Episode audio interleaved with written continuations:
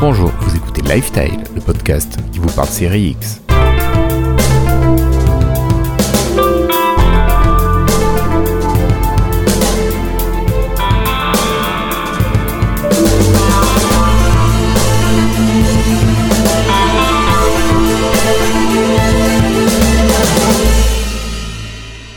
Bienvenue à toutes et à tous. Nous sommes aujourd'hui le jeudi 18 juin 2020 et c'est l'épisode 185 de Lifestyle. Un épisode un petit peu différent parce qu'on utilise un nouvel outil euh, que vous allez pouvoir, euh, dont vous allez pouvoir nous donner votre avis à la fin de, de l'épisode. Alors, ce soir, j'ai droit à une équipe un petit peu originale. J'ai le plaisir d'accueillir d'abord euh, Cassim. Bonsoir Cassim. Bonsoir, c'est moi, je suis original, c'est ça.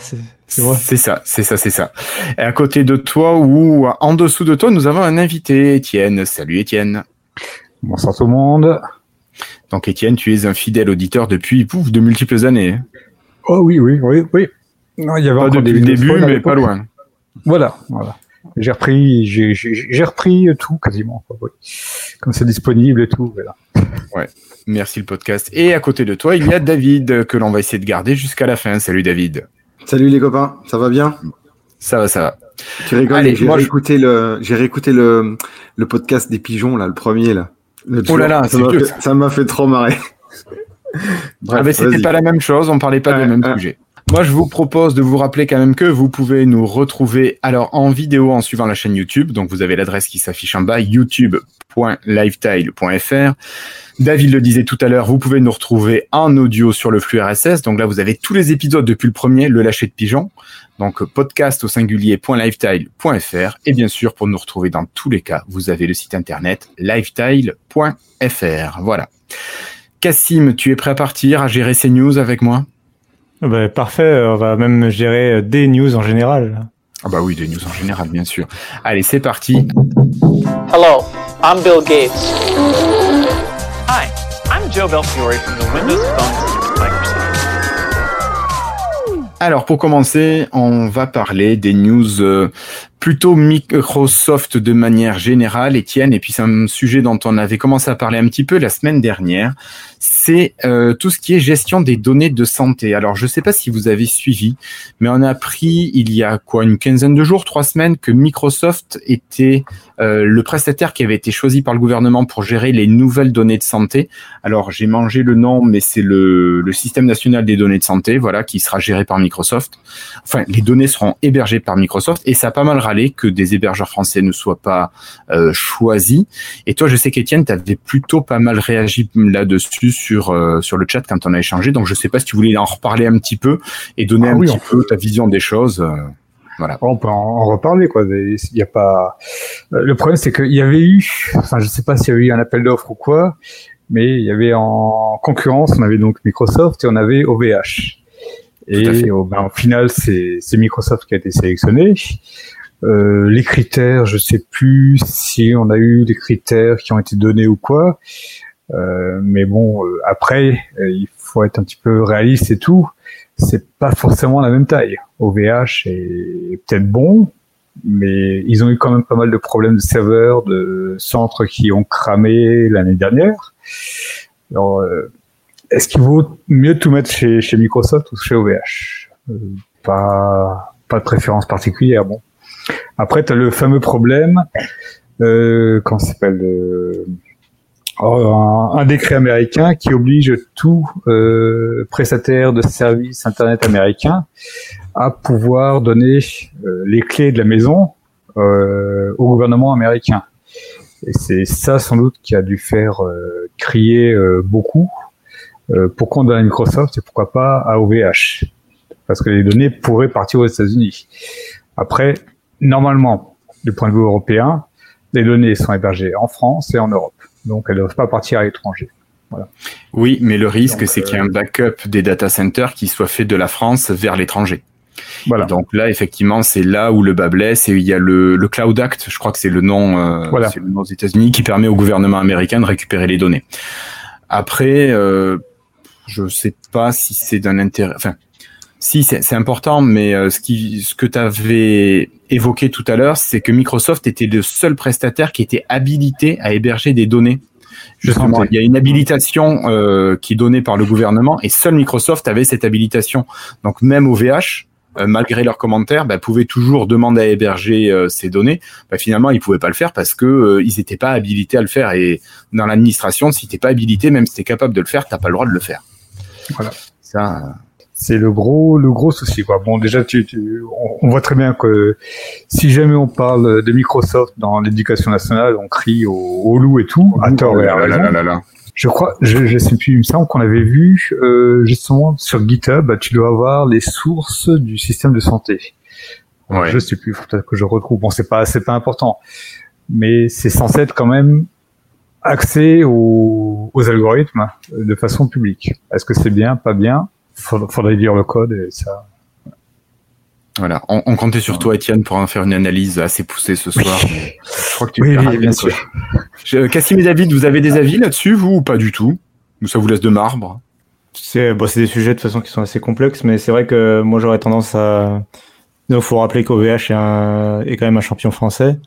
Et euh, de... je trouve ça effectivement un peu dommage de pas avoir essayé. Après, j'imagine qu'il y a des raisons qui font que et que c'est peut-être pas qu'une histoire de gros sous, c'est aussi une histoire donc d'habilitation, de, de maîtrise technique, quoi. Mais c'est vrai que j'aurais préféré peut-être que. Ce qui est bizarre, c'est que OVH n'est pas l'habilitation, quoi. Bah peut-être. Alors ouais. si c'est vraiment un problème voilà de critères, peut-être il aurait fallu peut-être plutôt aider OVH à arriver jusqu'à ces critères-là plutôt que.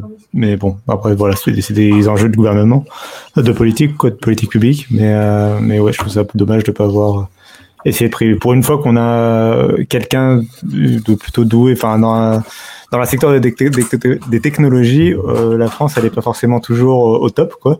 Euh, en l'occurrence, dans le cas de l'hébergement de données et d'hébergement, OVH est quand même euh, euh assez euh, assez réputé quoi, même à l'échelle internationale. Donc euh, c'est dommage de pas avoir essayé de faire le pas.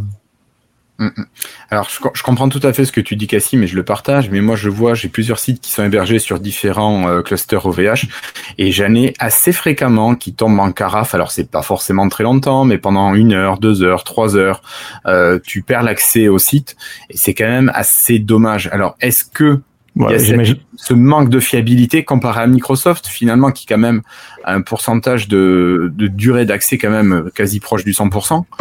Après, j'imagine qu'on a une différence de qualité d'accès en fonction des, des, des du des niveau d'accès, de, de, ce niveau service, quoi. C'est-à-dire que oui, moi, j'ai un serveur qui me suffit, j'attends pas forcément à genre 3 euros par mois. Euh, j'imagine que c'est pas le même niveau de service que ce qu'OVH aurait offert au gouvernement. J'ose espérer. Bien sûr. Mais Bien oui, sûr. je mais bon. Ce que tu veux dire. Je comprends ce que tu veux dire. En tant que client, j'ai pas la même image, alors que tu vois, même avec un compte tout basique de chez euh, chez Microsoft, bah finalement j'ai un taux de disponibilité quasiment à 100% quoi. Mais euh, oui, oui, non, mais après, oui, voilà, c'est sûr que en plus on parle de données de santé, donc c'est quand même quelque chose d'assez sensible. Oui. Euh... Alors après, voilà, au niveau de la sécurisation des données, je pense que quand même Microsoft est assez doué en ce qui concerne la sécurisation des données, j'ai pas souvenir moi qu'on ait parlé de grosses failles. Alors si une fois il y a eu un serveur qui avait pas été mis à jour chez Microsoft, alors on en a parlé il y a quoi? Il y a une dizaine, quinzaine d'épisodes. Mais euh, bon, à part ça, j'ai pas souvenir que Microsoft ait subi des, attaques et en tout cas été vulnérable. Donc je me dis d'un autre côté, bon, si les données arrivent à être uniquement stockées en France ou en tout cas en Europe, il n'y a pas de problème à voir là-dessus si ce sont les meilleurs au niveau de, finalement du respect du cahier des charges.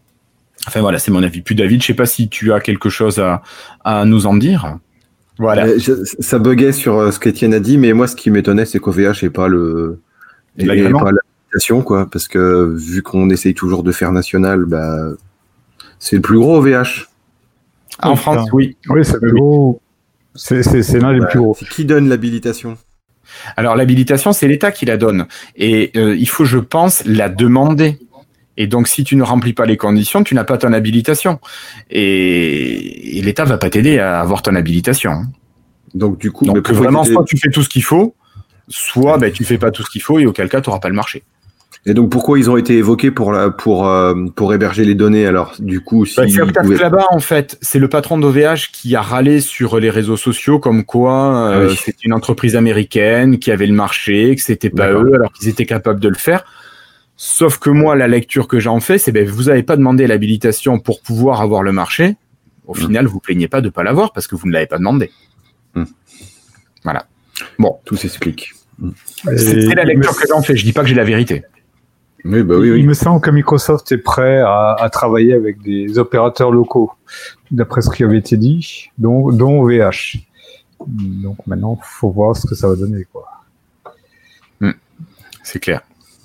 C'est clair. Bon, je pense qu'on va quand même euh, passer au deuxième sujet. On va laisser de côté les données de santé. On va passer une annonce très rapide. Euh, la semaine dernière, Microsoft a annoncé la disponibilité de nouveaux pilotes, de nouveaux firmware pour le matériel Surface. Alors, c'est à disposition des Surface Pro 5, des Surface Pro 6 et des Surface Book, des Surface Laptop, pardon, 1 et 2. J'étais sûr d'aller faire l'erreur et je l'ai faite. Voilà. Donc, si vous avez ces matériels, n'hésitez pas à utiliser le Windows Update pour récupérer ces nouveaux pilotes. Et puis, on va continuer tout simplement avec le côté Windows et, et logiciel. Allez, c'est parti. Alors, cette fois-ci, Cassim, on a parlé la dernière fois de la version 20.04 de Windows 10 qui était sortie, mais pas pour tout le monde. Il me semble qu'il y en a un petit peu plus là maintenant qui est disponible, enfin pour plus de gens. Oui, bah, comme on avait dit, en fait, il y a une liste euh, connue euh, par Microsoft et publiée par Microsoft de, de, de problèmes euh, qui empêchent éventuellement la mise à jour. Donc 20.04, euh, avec ce nom si charmant, euh, c'est la mise à jour de mai 2020 pour Windows 10 d'être euh, déployée donc sur un certain nombre de machines. Et dans cette liste, donc y a dans la documentation, il y a Microsoft qui explique sur quoi ils, ils sur, sur quels problèmes ils sont en train d'essayer de corriger en premier. Et quand ils le font, ils préviennent qu'il y a une, éventuellement une mise à jour qui a été mise à disposition pour euh, corriger le problème ou s'il y a une autre solution, ils peuvent expliquer aussi comment, comment la, la résoudre, comment résoudre le problème. Mais euh, du coup, oui, là, ils ont réglé euh, un problème qui était très très important, c'était celui de des appareils always connected, always on, dont on avait déjà parlé. C'est justement tout ce qui est euh, Microsoft Surface Pro et Surface Laptop notamment, mais aussi pas mal d'appareils sous Windows 10.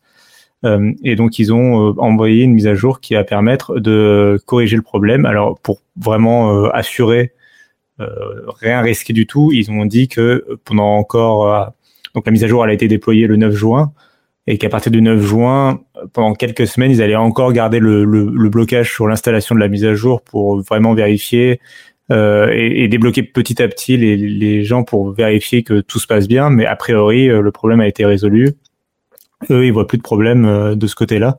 Euh, C'était pas le seul problème. Il y en a d'autres encore qui, qui, sont en cours. Donc, le, la mise à jour va pas être déployée pour tout le monde, mais euh, mais le déploiement progresse et là, on a franchi une petite étape importante notamment pour les propres produits de Microsoft. D'accord. Merci beaucoup, Cassim. Alors, une petite chose à rappeler, c'est que si vous souhaitez avoir la mise à jour rapidement, malgré les restrictions imposées par Microsoft, vous pouvez passer tout simplement en release preview, donc devenir insider. Et comme ça, vous aurez la mise à jour, mais à vos risques et périls, parce que vous déchargez Microsoft de toute responsabilité en cas de perte de données ou de problème de matériel. Voilà. Et Cassim, euh, tout ça, ça me fait penser que justement, on parle des insiders, mais il y a eu des changements très récemment au niveau insider.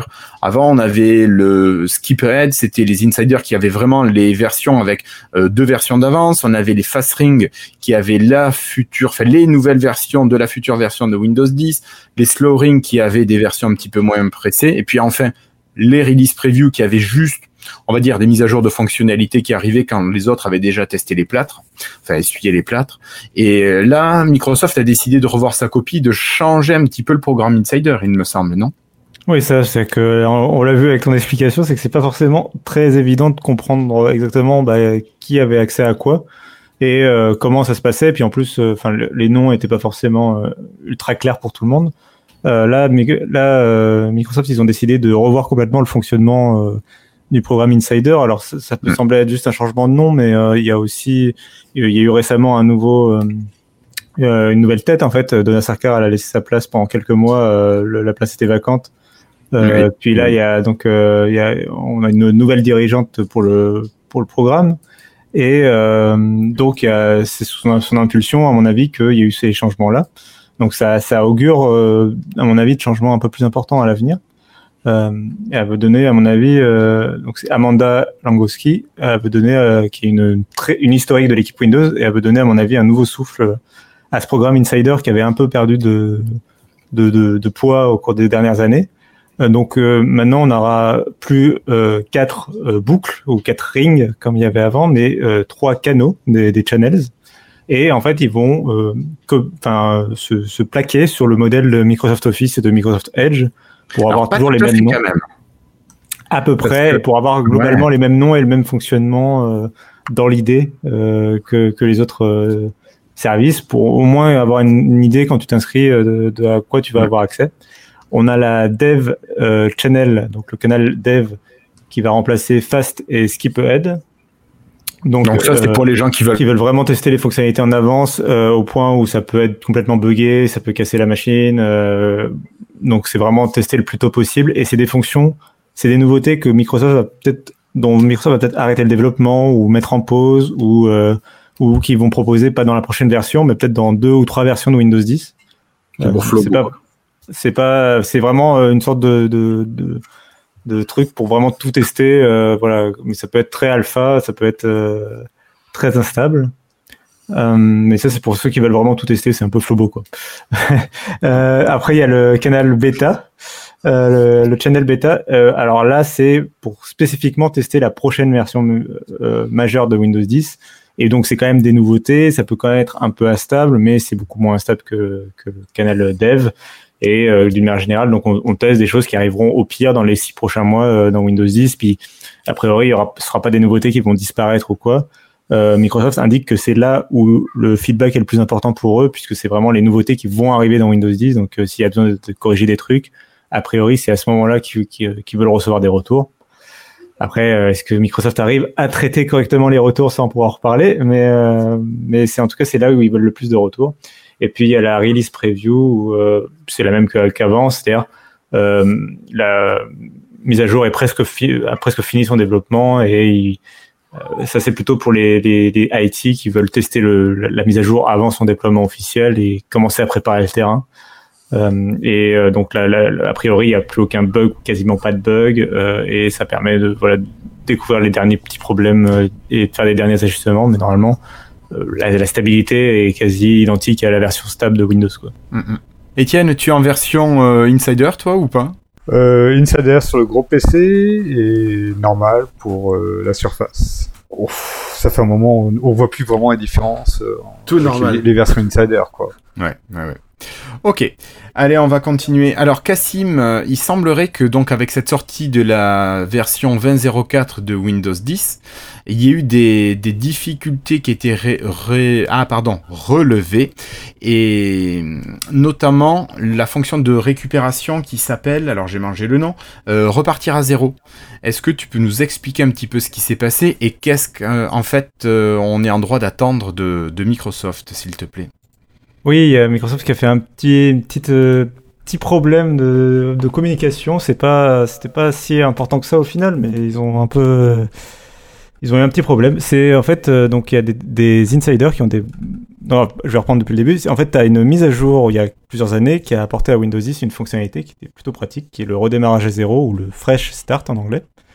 Euh, et qui permet en fait de, euh, de revenir, donc de réinstaller Windows 10, euh, supprimer tout ce qui est application, tu gardes tes données, tu gardes tes documents, et surtout ça supprime les applications préinstallées par le fabricant, donc ça permet d'avoir une version propre de Windows 10, excepté les, les, applications Microsoft Store du fabricant, mais tout ce qui est par exemple le programme d'essai d'antivirus, ce, sera supprimé. Donc c'est assez pratique. et c'est arrivé avec la Creators Update. Et en fait, là, euh, les, gens qui testaient justement dans le programme Insider la version euh, donc 20.04 euh, de Windows 10, la mise à jour de mai, ils se sont rendus compte que la fonction elle avait disparu. En fait, quand tu allais dans, le menu de récupération de Windows 10 ou dans le hub de sécurité, c'était les deux endroits où tu pouvais déclencher la fonctionnalité. il y avait, elle, était toujours indiquée, mais à la place du, bouton pour lancer la, la, procédure, il y avait plus d'informations qui renvoyaient vers une page web euh, page web qui décrivait bah, la procédure où il te disait, disait d'appuyer sur le bouton commencer. Donc les, les gens ont les gens ont signalé le problème pendant 8 mois. Pendant 8 mois, le problème a été signalé par de nombreuses personnes et Microsoft a complètement ignoré le problème euh, sans voilà, ils n'ont pas du tout communiqué dessus, ils n'ont pas corrigé, ils n'ont rien fait de ce problème. donc là, au bout de 8 mois, donc la mise à jour est en, cours de déploiement. Le problème arrive dans la presse, plusieurs médias relaient le truc. Et là, alors Microsoft n'a jamais communiqué en fait sur le sujet, mais a discrètement euh, mis à jour la documentation en ligne, la, fameuse page web, euh, la fameuse page web qui était référencée. Euh, donc quand vous allez dans les paramètres de récupération, que vous voulez lancer un redémarrage à zéro, le, système vous renvoie vers une page web. Cette page web a été mise à jour par Microsoft.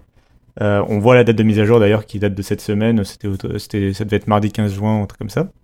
Euh, et euh, autour du 15 juin en tout cas. Et, euh, et, donc cette, mise à cette page a été mise à jour pour expliquer que la fonctionnalité avait tout simplement été déplacée. donc elle n'est pas supprimée, mais simplement Microsoft en plus c'est plutôt bien à rationaliser un peu sa, façon de redémarrer, de réinstaller Windows.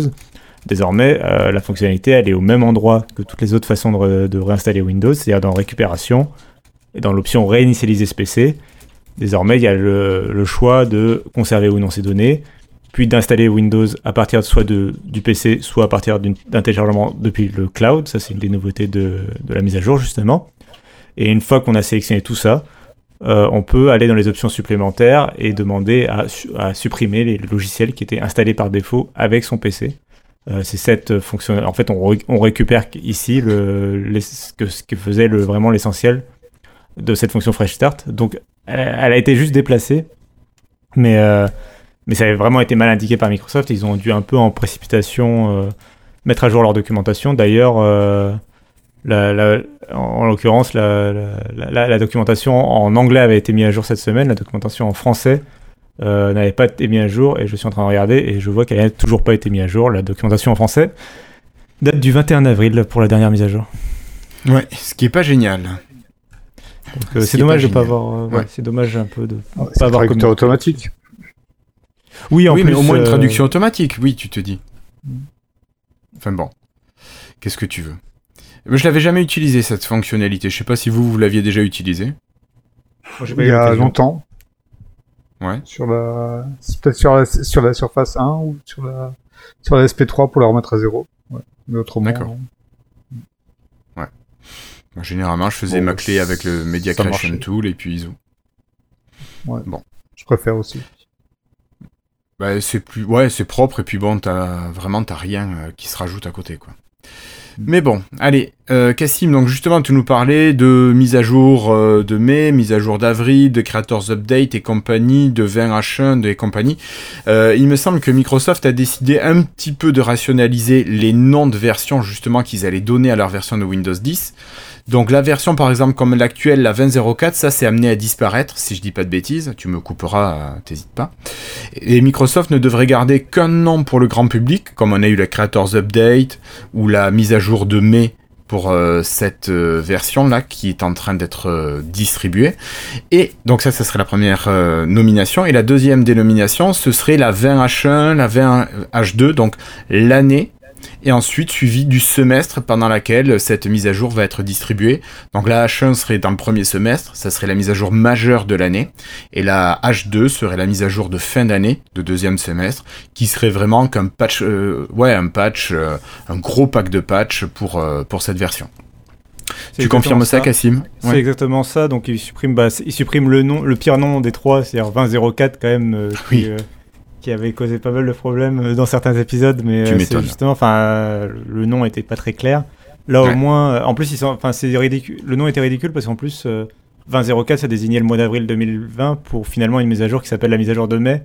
Ça n'avait pas vraiment de sens. là, au moins, en, juste en, visant la moitié de l'année, ils ont pas, a priori, ils n'auront pas de soucis de, pour, pour que ça corresponde bien. Et puis, ça permet d'avoir quand même une, un vrai numéro de version qui est quand même plus clair aussi que mise à jour de mai 2020, c'est quand même pas le truc le plus simple à écrire euh, tous les jours. Euh, au moins un numéro de version en quatre lettres, ça, on, sait de quoi on parle. Euh, et on peut facilement s'y référer. C'est bien pour la documentation, par exemple. Ah, Donc c'est bien d'avoir gardé, c'est bien d'avoir gardé les deux, je pense. Et comme tu l'as dit, il y a une, effectivement la mise à jour, la première mise à jour de l'année, c'est la mise à jour majeure qui demande une réinstallation d'une build. Vous savez, vous avez plusieurs redémarrages. C'est plus rapide qu'avant, mais ça reste, voilà, ça reste une mise à jour un peu plus lourde. Euh, qui d'ailleurs est un peu plus lourde de sens en général pour la machine. Euh, il peut y avoir facilement des pannes. Euh, la mise à jour de fin d'année, c'est une mise à jour plus simple et du coup, elle passe par, simplement par Windows Update avec peut-être juste un seul redémarrage, mais vous savez, c'est une installation qui est beaucoup plus rapide. C'est comme une mise à jour mensuelle en fait de, de Windows 10, même si elle peut apporter quelques nouveautés. Ok, ça marche, Cassim, ça marche. Merci beaucoup. Euh, voilà, donc on a notre camarade David qui va nous quitter. Vous avez remarqué qu'il n'était plus à l'écran. Euh, sa connexion euh, a fini par le lâcher. voilà, donc on espère qu'on pourra le retrouver le jour où il aura une meilleure connexion, la fibre par exemple, si ça arrive dans son pays. Allez, on continue cette fois-ci avec une petite information qui va peut-être vous intéresser si vous êtes joueur de console. Vous connaissez peut-être le compagnon Xbox pour soit votre ordinateur, soit surtout pour votre smartphone, donc vous l'avez sur Android, vous l'avez sur iOS. Euh, l'application commence à être un petit peu vieillotte au niveau interface et Microsoft a annoncé travailler sur une nouvelle version de cette application et donc les premières moutures sont déjà disponibles. Donc on peut voir des euh, des ah des screenshots euh, de cette application en ligne et par contre toutes les fonctionnalités qui étaient présentes dans la vieille version ne sont pas encore là dans la nouvelle version. Mais Cassim, tu penses comme moi que c'est juste que elles n'ont pas encore été implémentées et que cette nouvelle version du compagnon Xbox devrait être attendue bizarrement pour la sortie de la série X ou quelque chose comme ça à peu près, non? Une concordance qui serait heureuse? Enfin, c'est l'hypothèse que je fais. C'est exactement ça, mais on voit que Microsoft travaille euh, sur plusieurs terrains à la fois là pour préparer la fin de l'année. On, on pourrait reparler de xCloud, etc. Mais voilà, ils préparent plusieurs choses à la fois. Il y a la semaine, il y a quelques semaines, il y avait l'application de contrôle parental pour euh, la Xbox, l'univers Xbox qui est arrivé en preview euh, sur Android. Il y a donc cette nouvelle application Xbox et on a vu aussi le nouveau store euh, de, de, la Xbox qui a été qui a été fuité. donc on a on a on a pas mal on a vu pas mal de nouveaux éléments. Euh, donc, euh, donc oui, ils, avancent là-dessus. L'application, euh, on, on, a aussi l'application compagnon Xbox de Windows 10 qui est en train de, disparaître petit à petit au profit de l'application Xbox tout court, qui sert à gérer notamment le Xbox Game Pass. Donc Mais tout ça, marche moyen quand même. Hein. Alors je suis d'accord pour l'instant. Alors déjà l'application est toujours en bêta, puis elle a toujours des, effectivement des soucis. Et en plus toutes les fonctionnalités de la, du compagnon Xbox ne sont pas encore passées dans l'application Xbox. Euh, donc euh, c'est en, en, cours de progression. J'espère que pour le lancement de la Xbox Series X, tout sera carré et que justement ils auront un écosystème d'applications moderne, euh, qui fonctionne bien et qui soit cohérent et qui soit pas redondant avec 40 versions de l'application en parallèle. Quoi. Mm, mm. Et qui marche partout. Et, qui, marche partout. Etienne, alors toi, t'as bien une Xbox T'es bien joueur. Deux, oui. Ouais. Deux, carrément. Mais par contre, toi, tu peux pas utiliser ça sur ton smartphone. Euh, oui, j'ai toujours euh, sur mon Windows Phone, j'ai toujours euh, l'app Xbox, j'ai l'app Xbox sur le sur le PC. Est-ce que je m'en sers? Bonne question. Ah, voilà. Est-ce qu'on se sert des, des clubs euh, Xbox et compagnie? Personnellement, non. Moi. Je pense que même mes enfants, ils doivent pas s'en servir beaucoup, quoi. à la rigueur pour les screenshots, mais c'est tout. C'est pas. Et là, je viens de voir justement, comme vous en parliez, quand tu lances le, le Xbox Companion machin, l'app, il te dit ah il y a une nouvelle qui va qui, qui est sortie, euh, téléchargez là.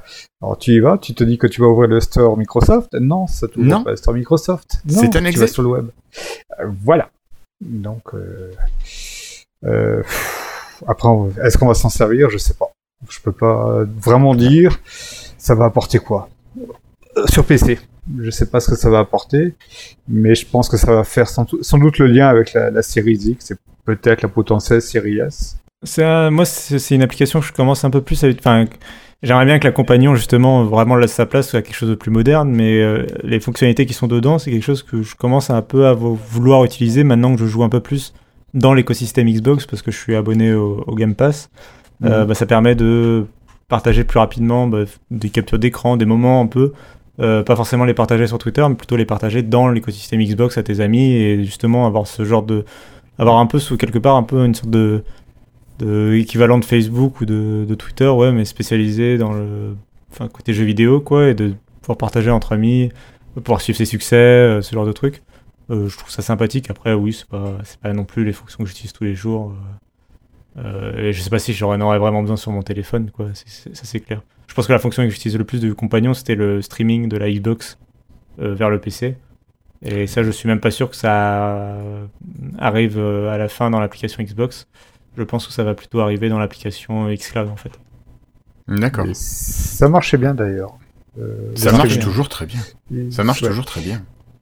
par contre, bête question, les, les apps Smart Glass, elles sont ça, toujours actives ou ça a été... Ça, ça a disparu. Enfin, je pense que l'application va va, enfin d'ailleurs, elle s'appelle Xbox One Smart Glass et je pense qu'elle ne changera pas de nom pour bien montrer à quel point elle va rester dans dans cette génération-là. Ouais, à mon avis, ils ont dans les limbes du passé. Ils ont abandonné complètement, je pense. Mais mais voilà, c'est bien. J'aimerais bien qu'ils clarifient exactement quelle application fait quoi et, et qu'elle ne se marche pas sur les, hmm. les unes sur les autres quoi. C'est sûr, tu as raison. Tu as raison. Et vous pensez qu'ils vont merger avec le Xbox Game Bar ou non? C'est vrai que c'est deux choses un peu différentes, mais, euh, mais euh, les deux applications. Bah, en fait, Xbox Game Bar, on n'y accepte que justement euh, bah, en overlay, en, en, surcouche comme ça des jeux. Mm. donc c'est un peu deux univers différents. mais, mais j'aimerais bien, oui, il faudrait en tout cas, il faudrait qu'en termes de design et tout ça, ce soit cohérent et que les éléments de l'un, tu les retrouves dans l'autre. Là, par exemple, je veux bien qu'il y ait un peu de que les unes se marchent un peu sur les autres parce que justement, tu quand tu es dans le jeu, tu as envie de pouvoir partager facilement un truc, bah, tu le fais depuis la Game Bar, tu le fais pas depuis l'application. Sur PC, ouais. ouais. Oui, sur PC. Oui, forcément. Sur console, on n'a pas la Game Bar. Ok. Bon, ben messieurs, euh, je vous remercie d'avoir parlé de cette application. Moi, je vous propose de clôturer la partie Windows et logiciel et de passer tout simplement à la partie jeu. Alors pour commencer, une grande... Alors quelque chose qui aurait dû être une nouveauté, Cassim, il semblerait que la conférence de Sony ait un petit peu coupé l'herbe sous le pied de Microsoft. On aurait dû entendre parler enfin de la Xbox euh, Series ou la Xbox Lockhart. Est-ce que tu peux nous rappeler rapidement ce que c'est et qu'est-ce qu'on aurait pu entendre de la part de Microsoft? Euh, c'est euh, c'est un journaliste américain qui, a, indiqué que a priori, d'après lui, il est plutôt fiable. C'est Jeff Grubb. Il est, il est Microsoft aurait dû parler de la Xbox Lockhart ce mois-ci. donc la Xbox Lockhart, c'est la déclinaison a priori plutôt bon marché de la Xbox Series X, qui serait beaucoup moins puissante et qui aurait pas de lecteur Blu-ray. Euh, donc euh, le, but pour Microsoft, ce serait d'avoir une console qui soit beaucoup plus accessible en termes de prix. On n'a toujours pas le prix de la série X, mais on imagine qu'elle va être assez chère, au moins 500 euros probablement, et que euh, du coup cette Xbox Lockhart là permettrait d'avoir une console peut-être à 300 euros, quelque chose comme ça. Donc d'avoir quelque chose de voilà de beaucoup plus agressif. Donc elle est toujours, elle est en développement. on a des d'innombrables preuves qu'elle est en développement, c'est-à-dire que euh, on sait par Windows Central que euh, des employés de Microsoft l'ont en test euh, chez eux, la console. On a vu dans le code, enfin dans des, plusieurs fichiers de Windows 10, il y a des références directes à Scorpio donc, et, Durango, qui sont des, les noms de code de la Xbox One et de la Xbox One X, à Anaconda, qui est le nom de code de la Xbox Series X, et à Lockhart, donc le fameux nom de code de cette nouvelle console. Et on a même des, aussi des petites indiscrétions, comme quoi il y aurait carrément un média euh, qui auraient la console euh, dans leur bureau, euh, dans leur rédaction, en, preview. probablement, si vous vous souvenez, quand Microsoft avait dévoilé la Xbox Series X, les, caractéristiques au mois de mars, je crois, bah, ils en avaient montré l'intérieur justement et le, fonctionnement à Austin Evans Digital et, Foundry. et à Digital Foundry, voilà. qui sont deux, deux, chaînes YouTube qui sont assez pro, qui sont assez importantes dans le domaine du jeu vidéo. Euh, et, donc ils avaient montré, Microsoft avait voilà, montré la, console. On imagine que là, ça aurait été la même chose. Euh, et on, bon, on sait pas quel média là, mais voilà, y a, apparemment il y a donc un média qui a une prise en main en stock euh, de, de, la console et qui a a priori pas le droit de la publier tant que Microsoft a, tant qu'elle n'est pas sortie. Voilà, tant que Microsoft n'a pas donné le feu vert. Mais voilà, on a quand même beaucoup trop de pistes pour euh, douter de son existence. Euh, la question, c'est est-ce qu'elle sera un jour annoncée et commercialisée? Ça, par contre, euh, bah, tant que Microsoft le fait pas, ça peut toujours être annulé. Hein. On se souvient de la Surface Mini qui avait été annulée une semaine avant son, son, annonce, enfin son annonce prévue. donc, donc voilà, quid, quid de la Lockhart. et donc oui, a priori, Microsoft avait prévu un événement pour la deuxième semaine du mois de juin. On se souvient qu'ils euh, ont annoncé au, début du mois de mai qu'ils ils créaient un événement qui s'appelait le Xbox 2020 et qui était euh, le, fait de parler tous les mois.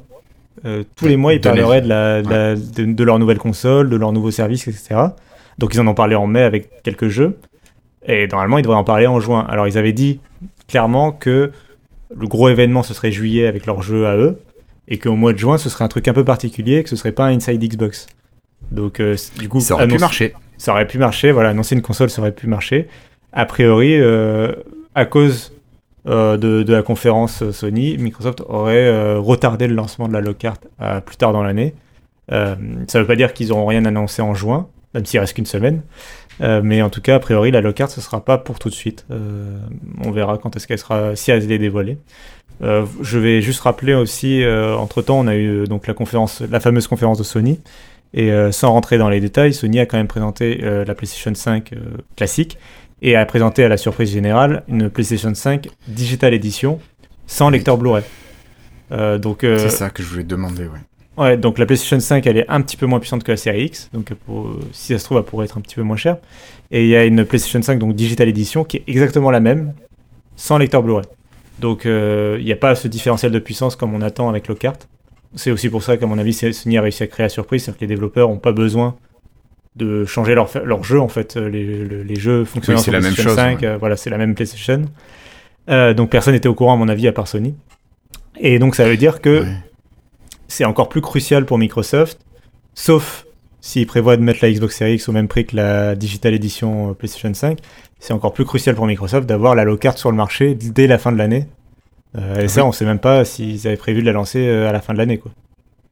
Et c'est ça, il y a un tout petit prix. Alors moi, Cassim, je voulais te demander, euh, on a vu passer des tarifs pour la PlayStation 5. Alors une page Amazon qui l'aurait donné à 499 euros. alors ça c'est pour la version avec lecteur Blu-ray. Est-ce qu'on a eu d'abord première chose un tarif annoncé pour la version toute digitale?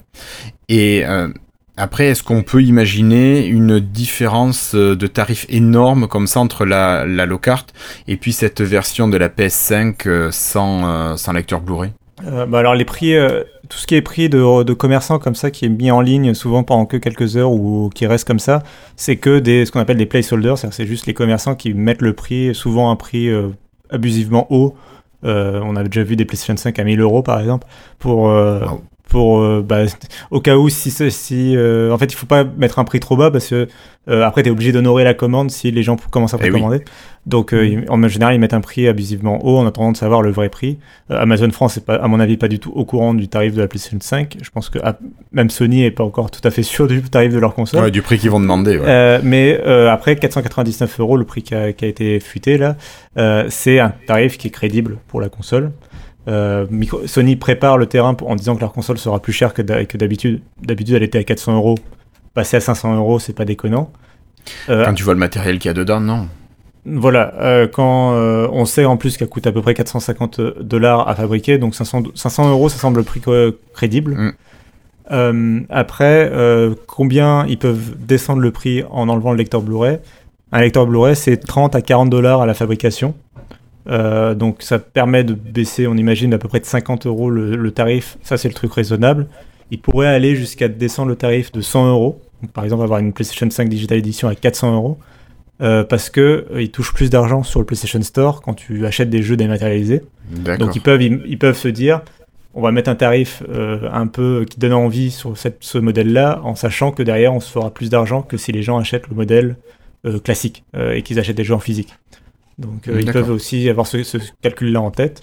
Si on imagine une digital édition à 400 ou 450 euros, il faut absolument que la low carte soit à 350 ou à 300 euros. Faut qu'il y ait une parce que la PlayStation, si les caractéristiques techniques de la low carte qui ont fuité sont correctes, la PlayStation 5 est beaucoup plus puissante que la low carte. C'est ça. Euh, c'est donc il faut, euh, faut frapper fort au niveau du prix quoi.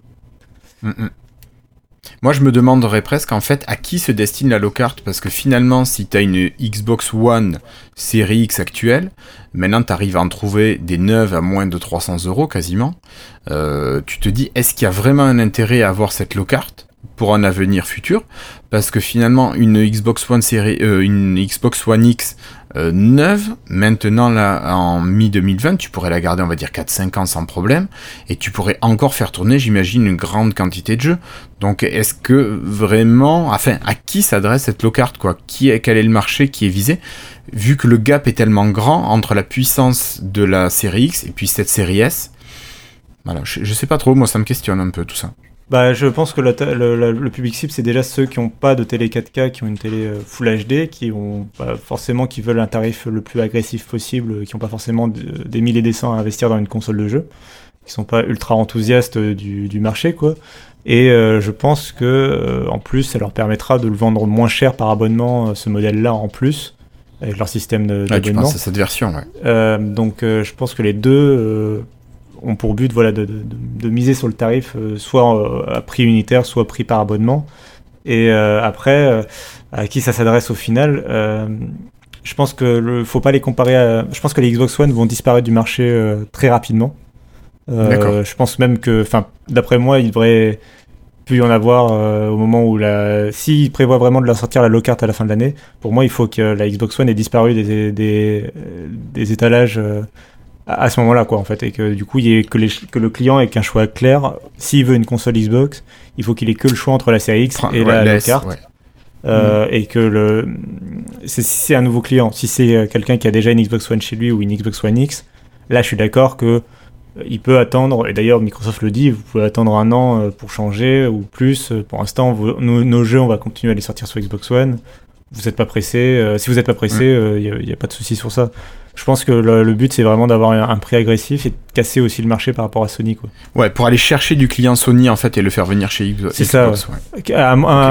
du client Sony qui de toute façon va peut-être quand même acheter la PlayStation, mais au moins qui euh, peut-être en console, soit soit du client Sony qui est prêt à switcher, c'est possible, soit du client Sony qui va quand même acheter la PlayStation parce qu'il veut euh, Last of Us et compagnie, Uncharted et machin, mais qui a vu que le Game Pass était quand même super intéressant, mais qui va peut-être pas investir 500 euh, euros dans une, dans une deuxième console. Oui, parce qu'il a déjà acheté la PS5, donc il va pas acheter la série X. Et, du coup, la, la, du coup, la low-card pourrait euh, être la deuxième console idéale du salon, quoi.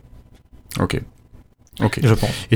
On a une idée de, de la comparaison entre la, la One X et la low-card 4 teraflops, je, je sais plus du tout pour la One X. La One X, elle est un petit peu au-dessus, il me semble, si je dis pas de bêtises, Cassim. En fait, euh, effectivement, en puissance brute, euh, graphique, elle est à 6 teraflops, la Xbox One X. Donc, sur le papier, euh, on peut avoir l'impression que la low card serait moins puissante. mais en hmm. fait, alors, premièrement, alors, premièrement, la Xbox One X, elle vise le 4K, alors que la low card, elle vise le Full HD. Et du coup, euh, tu n'as pas les mêmes jeux, enfin les mêmes options sont pas activées de la même façon sur les deux consoles, et ils vont pas d'un coup basculer à la Xbox One X en mode Full HD quoi. Mhm. Donc euh, ça, c'est le premier point. Le deuxième point, c'est que les 4 teraflops de la low carte sont basés sur une architecture beaucoup plus moderne et performante euh, d'AMD. Donc en fait, la puissance brute est moindre, mais les performances réelles tirées de cette, de cette puissance brute sont supérieures a priori ou en tout cas équivalents. ça va se jouer, quoi. Ce sera pas un grand gap. Et à côté de ça, comme le disait Guillaume, il y a tout ce qui va être euh, le, en fait les, les, features de cette nouvelle architecture. Donc, donc le SSD déjà, qui a priori sera dans la low carte, euh, le processeur qui est beaucoup plus puissant que ce que la Xbox One propose. La Xbox One, euh, même la Xbox One X propose un processeur de PC portable de 2013. Donc on, et là, on passe à un PC de bureau de 2020, haut de gamme. Donc le, le gap est, est, quand même énorme. Et euh, en plus de ça, il y a des features dans la puce graphique, même si elle a 4 teraflops, type le ray tracing, type le, variable ray shading, des technologies comme ça, qui vont permettre d'améliorer les performances ou d'optimiser mieux les jeux euh, pour les développeurs en fait. Donc, euh, donc globalement, la console en vrai, elle est plus puissante, plus moderne que la, que la Xbox One X. Mm. Mais elle, n'est pas forcément beaucoup plus puissante, mais tellement mieux optimisée que finalement euh, les performances n'en seront que meilleures. Et comme c'est la base en fait, la Xbox One X ça se traîne la Xbox One derrière, alors que là la low carte elle va servir de base de, pour la nouvelle génération, donc c'est. Pour lancer la, la X, ouais. Ok. Ok, ok. On a idée des, des chiffres de vente des, des X comparés au S ou, ou One non, Microsoft donne aucun, aucun détail là-dessus. Donc, on, donc on, a, on sait juste qu'ils ont vendu à peu près 50 millions d'exemplaires euh, de Xbox tout court, de Xbox One euh, depuis le lancement euh, de 2013, et que donc oui, ils sont le troisième du marché derrière la Switch et, la PlayStation 5, la PlayStation 4. Troisième sur trois, quoi. Ouais.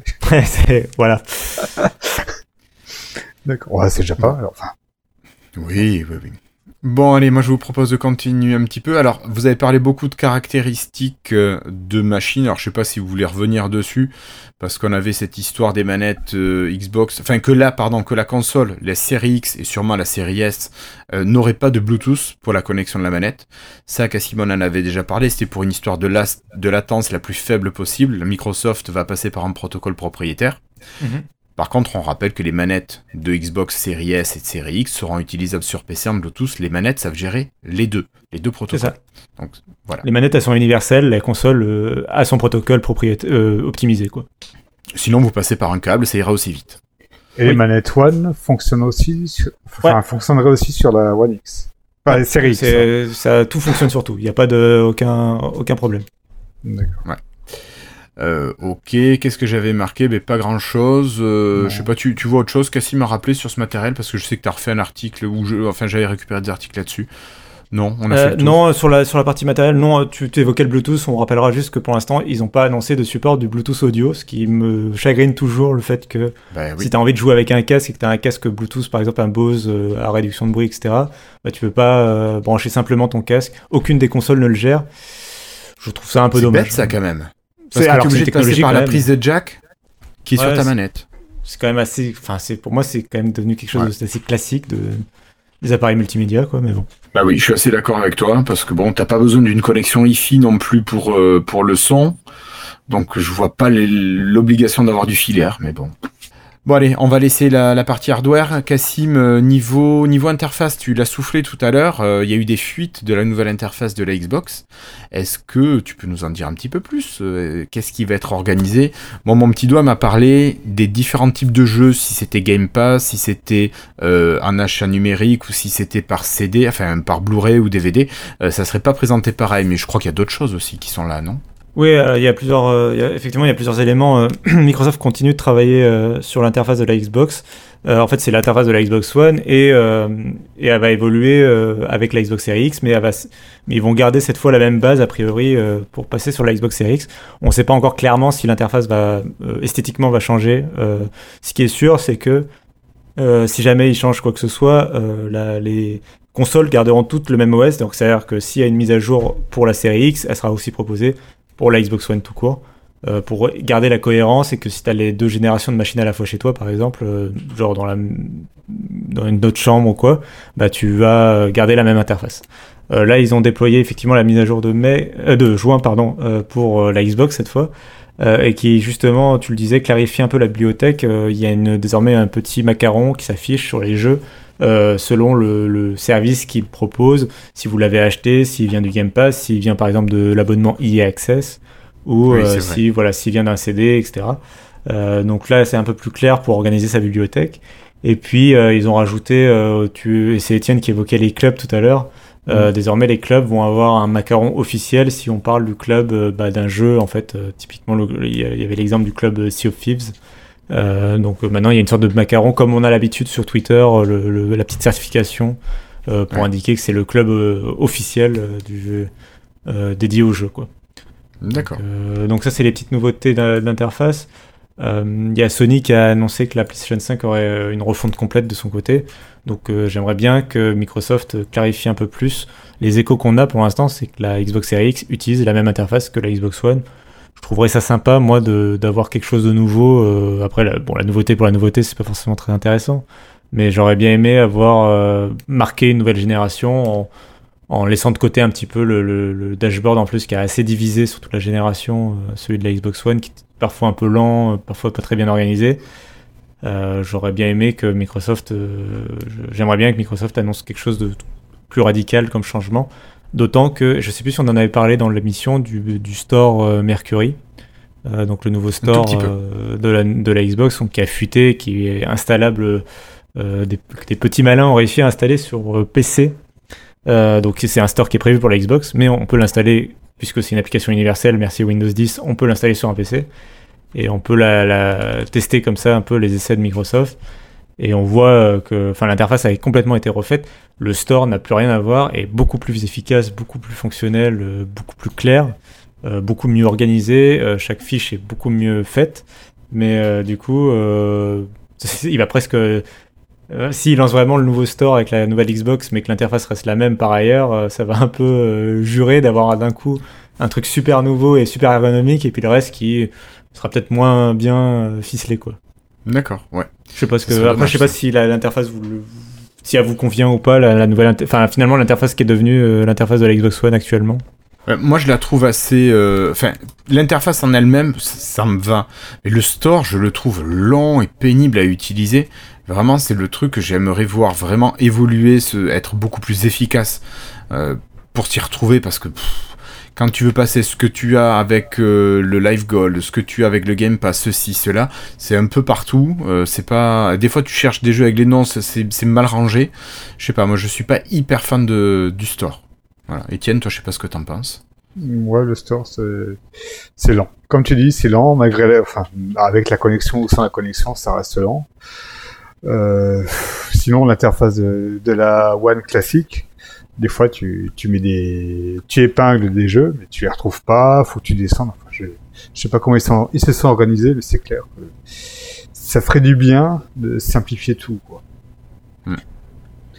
Donc là, c'est clair que le- maintenant- la gentillesse de nous présenter euh, le store. Non, ce que je voulais dire, c'est que effectivement, maintenant, quand tu lances un jeu, tu vois en, en bas, affiché en bas, euh, Game Pass, euh, euh, Gold et compagnie. Ça, c'est déjà un petit peu plus, quoi. Ils continuent ouais, voilà, d'améliorer un petit peu, la, la- clarifier un peu la chose. Un truc que j'avais adoré moi dans, le- dans, leur nouveau, dans leur nouvelle boutique, c'est le fait que le trailer ne se lance plus automatiquement. Ce qui est quand même euh, assez pénible, je trouve, sur le Microsoft Store euh, actuel. Ouais, je suis assez d'accord avec toi. Au moins, ça pourrait se lancer en silencieux. Ça ferait un intermédiaire. Bah là, ils ont, ils ont un système à la Netflix où euh, le- les, euh, les, les trailers se lancent automatiquement euh, quand tu navigues. Hop, je, viens- je viens de faire planter l'application.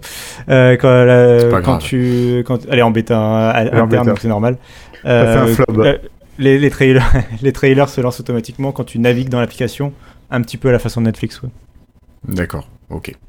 Bon, allez, moi je vous propose de laisser ce store grandir, s'améliorer, parce qu'il en a encore besoin.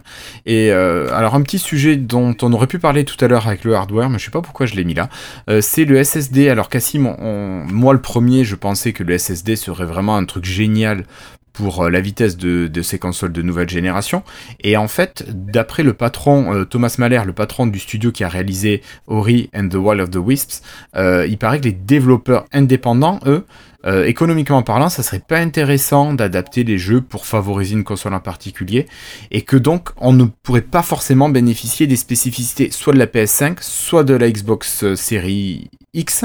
Euh, voilà, est-ce que tu en sais un peu plus là-dessus? Est-ce que tu es d'accord avec ça? Donc c'est une news qui vient de Xbox euh, Squad. Euh, Mhm. Voilà, donc qu'est-ce que t'en dis toi?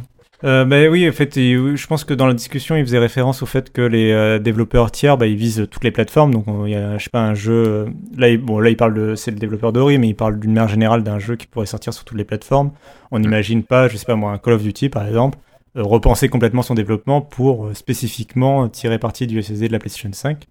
Euh, c'est vrai que c'est pour l'instant ce SSD c'est vraiment un nouveau terrain, c'est terre inconnue un peu pour les pour les développeurs parce que euh, même si on le connaissait déjà sur PC, euh, on n'a jamais eu de console avec un SSD en série comme ça. Et euh, du coup, ça peut créer des nouveaux systèmes. là où de la puissance graphique supplémentaire, tu peux facilement mettre quelques options, quelques curseurs, les faire monter, augmenter le nombre d'images par seconde, augmenter la définition, mettre des textures un peu plus jolies. Ça, c'est facile. Donc, c'est pour ça que la Xbox Series X risque de tirer mieux parti par rapport à la PlayStation 5 en termes, euh, vu qu'elle est un peu plus puissante, d'avoir euh, bah, par exemple un peu plus de fluidité, un peu plus de, graphisme. Euh, ça, oui, il risque d'avoir une petite différence entre les deux consoles de ce côté-là. En tout cas, c'est assez simple à, imaginer. C'est déjà ce qui s'est passé entre la PlayStation 4 et la Xbox One ou entre la Xbox One X et la PlayStation 4 Pro. Donc, c'est facile à imaginer. Sur la question du SSD, c'est plus difficile. On a l'impression qu'ils vont effectivement prendre le SSD de la Xbox Series X comme base parce qu'il est plus lent que la PlayStation 5. Euh, ça servira de base, mais qui vont pas forcément aller chercher euh, à profiter des nouveautés de la spécifique de la PlayStation 5 en supplément parce que ça demanderait peut-être une nouvelle philosophie pour le jeu. Je prends un exemple assez extrême. Euh, si on imagine que la, la- la- la- le SSD de la PlayStation 5 permet de vraiment supprimer totalement un temps de chargement, par exemple un, un déplacement en ascenseur, euh, donc le jeu sur PlayStation 5 n'aurait pas d'ascenseur, euh, le personnage se téléporterait, enfin av- avancerait tout de suite.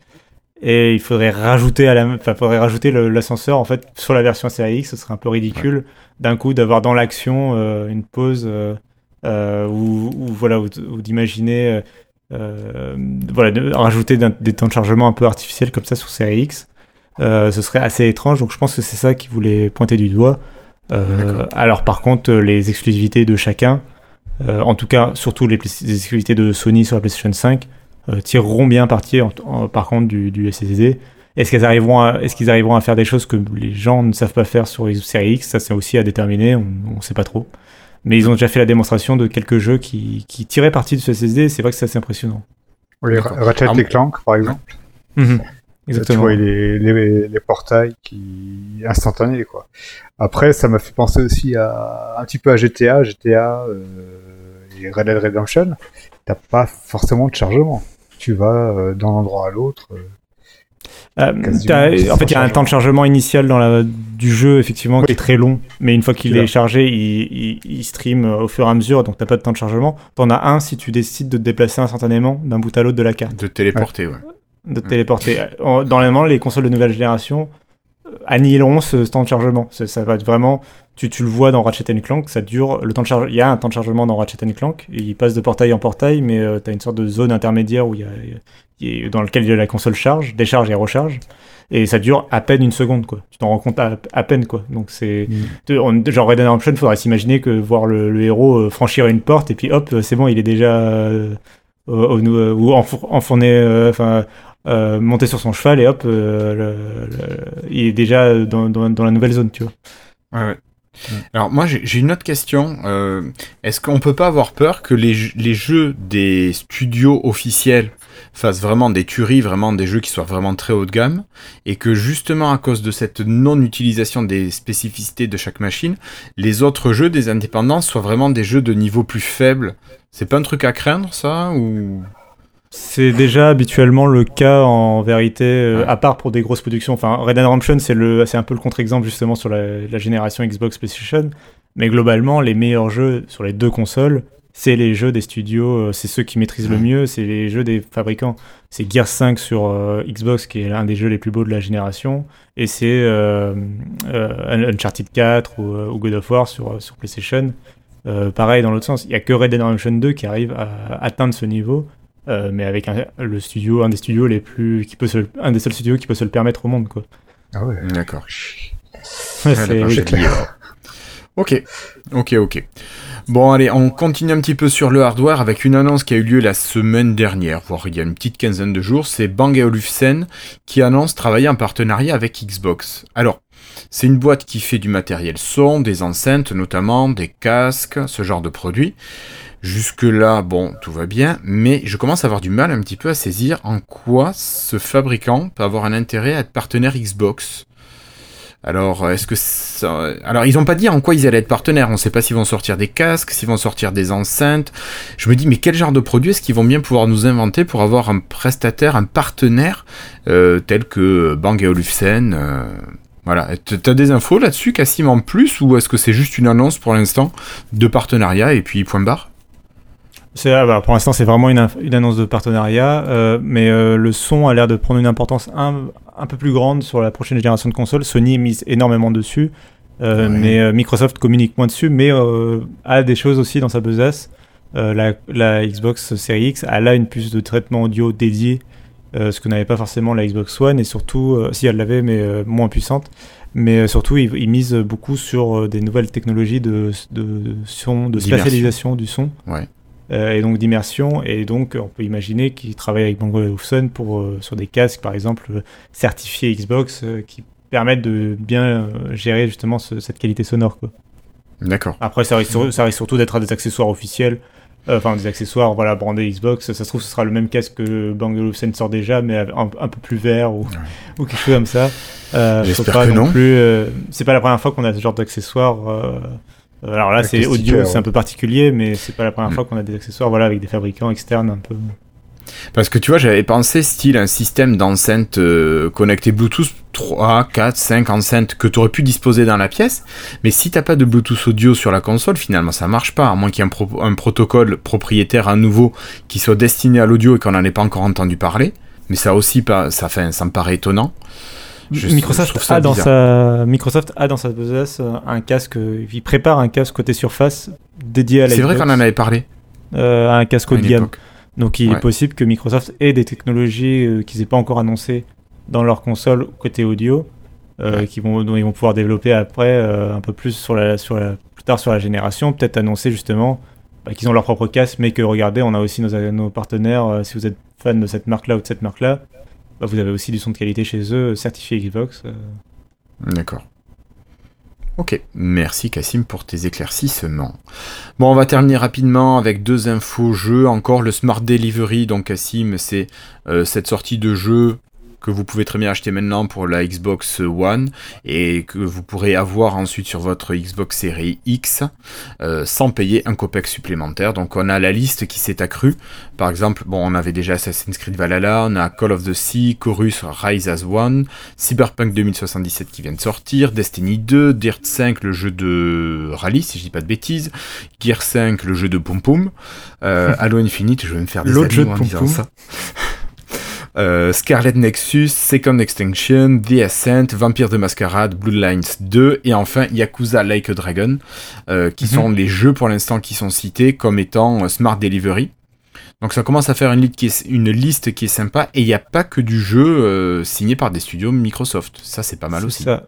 C'est ça, et puis il faut garder en tête que ça fonctionne dans l'autre sens aussi. Si vous achetez le jeu euh, sur Xbox Series X, vous pouvez jouer sur Xbox One. Donc si vous gardez par exemple votre Xbox One toujours dans une autre chambre ou quoi, bah mm. voilà, le jeu, euh, le jeu marche sur les deux consoles, il n'y a pas de souci, vous n'avez pas besoin de racheter. C'est pas que voilà, c'est pas que une upgrade, c'est aussi, euh, c'est vraiment un jeu qui fonctionne sur toutes les plateformes. Dans tous les sens. Il y avait une news qui est tombée aujourd'hui que je pense qu'il faudrait évoquer. On peut l'évoquer rapidement, mais c'est une nouveauté du côté de xCloud, donc c'est quand même euh, assez important, c'est euh, le fait que, euh, donc déjà, d'une part, Microsoft, on rappelle que xCloud pour l'instant c'est basé sur la Xbox One S, et Microsoft voudrait en fait passer le matériel de, la, de xCloud justement à, la Xbox Series X en 2021. Donc on imagine que c'est pas pour se garder la production au début qui va être un peu compliqué euh, garder la production totale de la console bah, pour vendre les, consoles aux gens. Euh, parce qu'après, il va falloir du coup rerouter une partie de la production donc vers les serveurs, euh, vers les, serveurs de cloud gaming. Mais donc dès 2021, il devrait y avoir, donc dès l'an prochain, a priori, on devrait commencer à avoir des jeux next-gen sur les serveurs xCloud. D'ailleurs, ils avaient annoncé que la euh, Xbox Series X, elle est capable de faire tourner en simultané 4 jeux Xbox One S, vraiment en même temps sur quatre, on pourrait imaginer sur quatre écrans différents. Ce ne sera pas une fonctionnalité qui sera donnée aux, joueurs et au grand public. Hein. Ce sera, à mon avis, réservé à xCloud. Mais voilà, euh, ça va permettre à Microsoft, pour une Xbox installée dans leur serveur, de faire tourner quatre instances potentiellement pour les jeux euh, d'ancienne génération. Et l'autre chose qui est peut-être un peu plus importante et un peu plus intéressante, euh, alors d'abord, c'est que le, donc xCloud serait bien lancé commercialement cette année, basé sur la One S, et s'intégrerait au Game Pass. On ne sait pas exactement comment, mais en gros, les jeux du Xbox Game Pass donc, seraient disponibles un peu partout. Et puis, euh, et puis surtout, euh, Microsoft, toujours un peu dans cette optique de vouloir ouvrir le catalogue Game Pass, testerait des serveurs xCloud euh, PC, pas que Xbox, PC. L'idée serait donc de pouvoir jouer en cloud gaming à des jeux PC. donc avoir pas que le, le, catalogue Xbox Game Pass à disposition, mais aussi le catalogue Xbox Game Pass pour PC puisque bah, il y a des jeux qui sont exclusifs au PC. Euh, je sais pas, moi, on pourrait imaginer un Civilization par exemple, ou je sais pas, enfin des jeux très PC, quoi, très typés PC. Euh, bah, du coup, il faudrait, voilà, on pourrait y accéder par ces, par ces serveurs-là. Ils, ils, y réfléchissent pour l'instant, en tout cas. C'est des expérimentations qu'ils font. Je trouve ça assez intéressant dans l'idée d'avoir euh, peut-être un accès aux deux. Mais moi aussi, je trouve ça vachement sympa. Et puis, ça veut dire que l'application, enfin, le système de fonctionnement de, X, de xCloud sur PC va arriver de manière fonctionnelle très bientôt j'imagine. Tout à fait. Hmm. Ça, c'est un truc qui peut être sympa aussi. Si t'as pas une machine qui est en béton, au moins tu peux streamer ton jeu et t'es tranquille, quoi. C'est ça. T'as pas besoin d'upgrader ton matériel. Je pense que ça pourrait avoir un sacré impact sur, les, sur la surface, quoi. Sur, euh, ah bah, en, termes en termes de puissance, euh, voilà.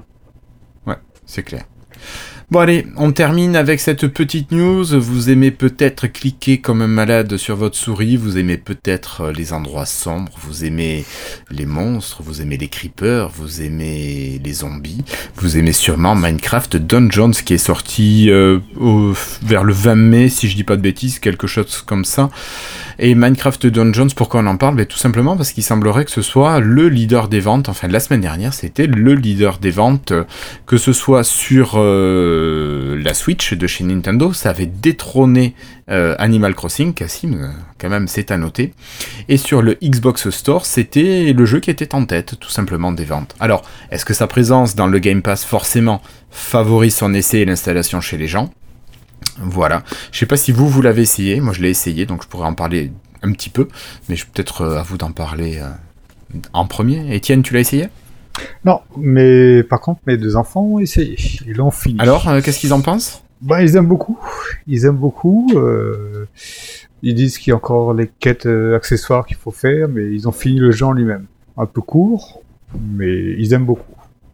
On c'est déjà des grands fans de Minecraft tous les deux. Donc, euh, ils aiment. Ok. Et sur la Xbox, t'as pas de problème d'installation, donc impeccable. Oui, ah oui. Oui, oui. Bah alors, euh, sur PC, t'as... Enfin, moi j'ai eu le problème d'installation, finalement j'ai tout supprimé. Je l'ai relancé, j'ai rien fait d'autre. Si j'ai redémarré l'ordinateur une fois entre temps, et il est passé comme une lettre à la poste. Donc euh, parfois ça veut bien passer sur PC. Euh, Cassim, donc toi tu as réussi à l'installer finalement sur PC sur, ou sur console? Donc euh, effectivement j'ai eu quelques problèmes à l'installation, ça c'est plus la faute du Microsoft Store que du jeu. Le jeu, par contre, effectivement, j'ai quand même rencontré euh, pas mal de bugs. Je mentionnerai, pour moi, le plus gros défaut qu'il a euh, actuellement. Euh, après, je parlerai, je dirais, je parlerai de ses qualités, mais c'est l'absence de sauvegarde dans le cloud. c'est quelque chose qui est complètement standard sur le Xbox et d'ailleurs, donc la version Xbox là, bien sûr, comme tous les autres jeux Xbox. Par contre, sur PC, la, sauvegarde et c'est un des seuls jeux du Game Pass sur PC qui, ne l'a pas. La, la, sauvegarde n'est pas sauvegardée dans le cloud automatiquement. Donc, si vous désinstallez le jeu vous perdez votre, euh, vous perdez toutes vos données en fait euh, de et nul.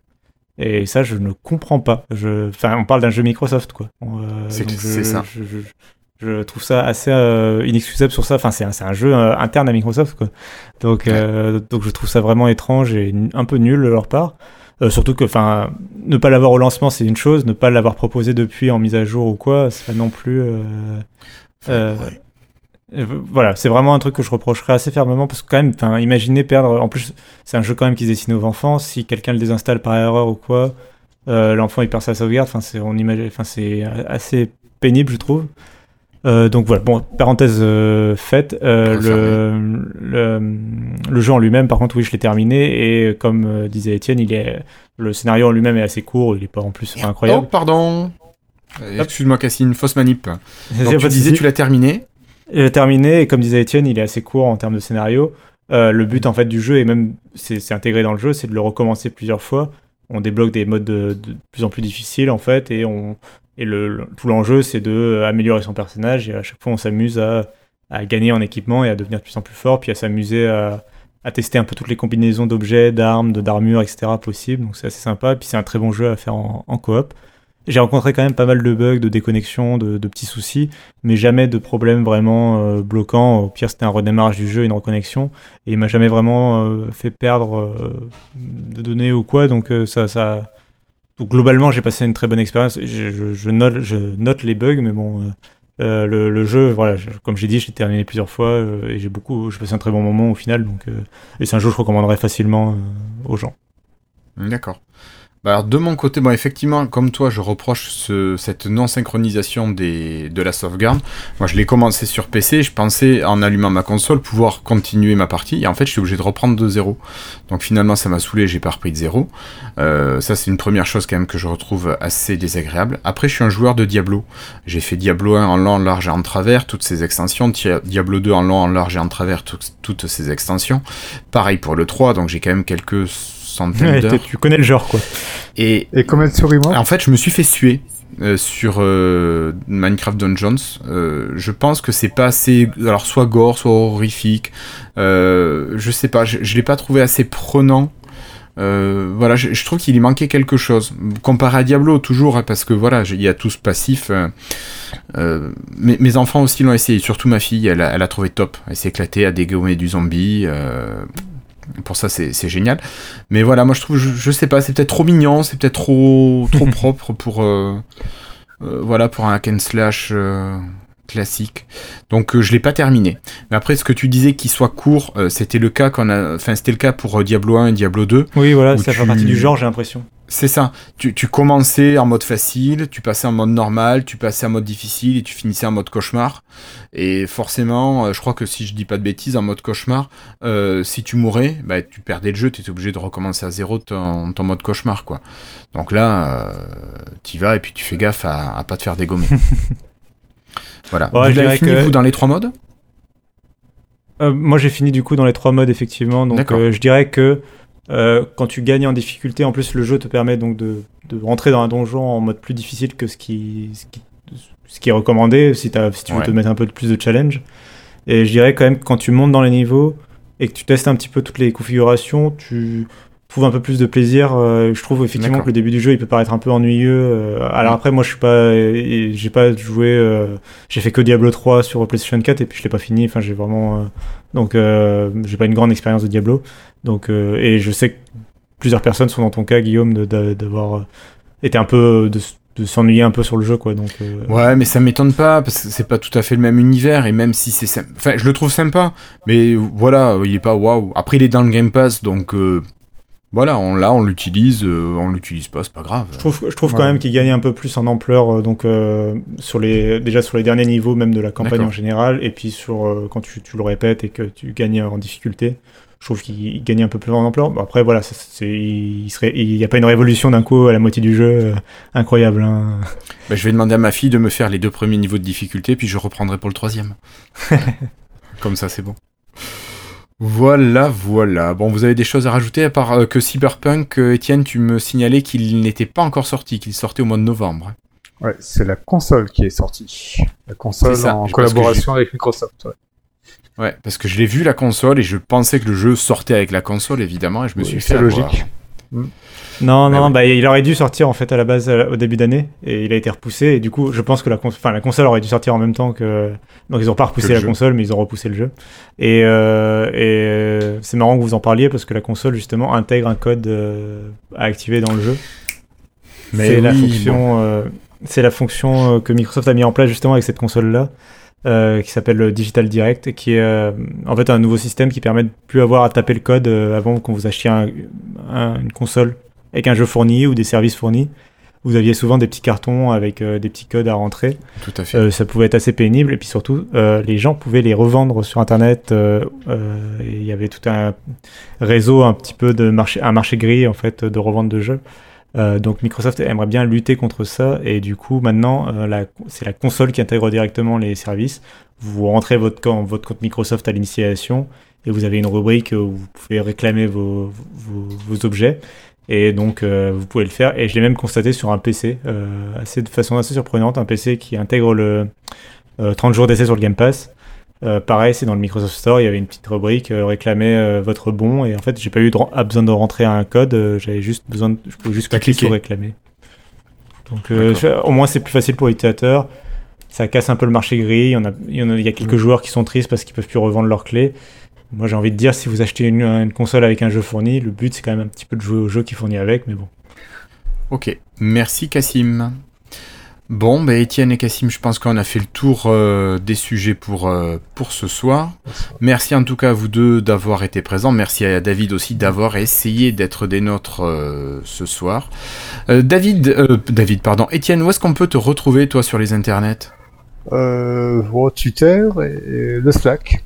Alors Twitter, c'est quoi ton, ton hashtag Twitter euh, Normalement, c'est ET Schneider, tout simplement. Et tu nous parles de quoi sur Twitter Un peu tout, de rien. Beaucoup de retweets en ce moment. D'accord. Mais un peu tout de rien. L'informatique, c'est aussi pas mal. L'informatique, machine learning et compagnie. C'est un petit peu ton dada. Tiens, il me semble, j'ai vu plein de formations passer chez Microsoft hein, en IA et machine learning. Ça aurait pu t'intéresser.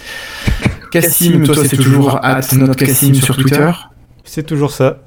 n'a pas Et on te retrouve toujours sur Frandroid euh, à écrire une multitude d'articles, surtout sur l'univers Microsoft.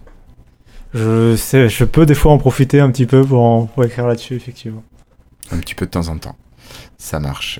Ok. Merci en tout cas à vous deux. Merci d'avoir répondu présent pour l'invitation, Étienne, pour cette Ah, merci pour invitation bis. Vu que voilà, on s'est, on n'a pas pu enregistrer la semaine dernière. Merci d'avoir accepté de reporter à cette semaine. Bon, ben je vous remercie. N'hésitez pas à nous faire vos retours par rapport à l'utilisation de ce nouvel outil pour la vidéo. Donc c'est sûr que si vous nous écoutez en audio, euh, vous en avez pas grand chose à faire, mais allez, pourquoi pas, allez voir sur la chaîne YouTube ce que donne ce nouvel épisode de 185. Voilà, faites-nous vos retours, dites-nous ce que vous en avez pensé, si vous préfériez avant, si vous préférez comme ça maintenant. Euh, voilà, donc n'hésitez pas. Euh, on prendra vos retours en considération. Je dis pas qu'on fera tout, hein, mais on le prendra en considération. Voilà. Allez, merci à vous, portez-vous bien. Rendez-vous normalement la semaine prochaine pour l'épisode 186. On s'approche de la fin de la saison 9. Et bientôt l'été, bientôt l'été. Allez, ciao tout le monde, merci encore à vous, salut. Ciao. Merci.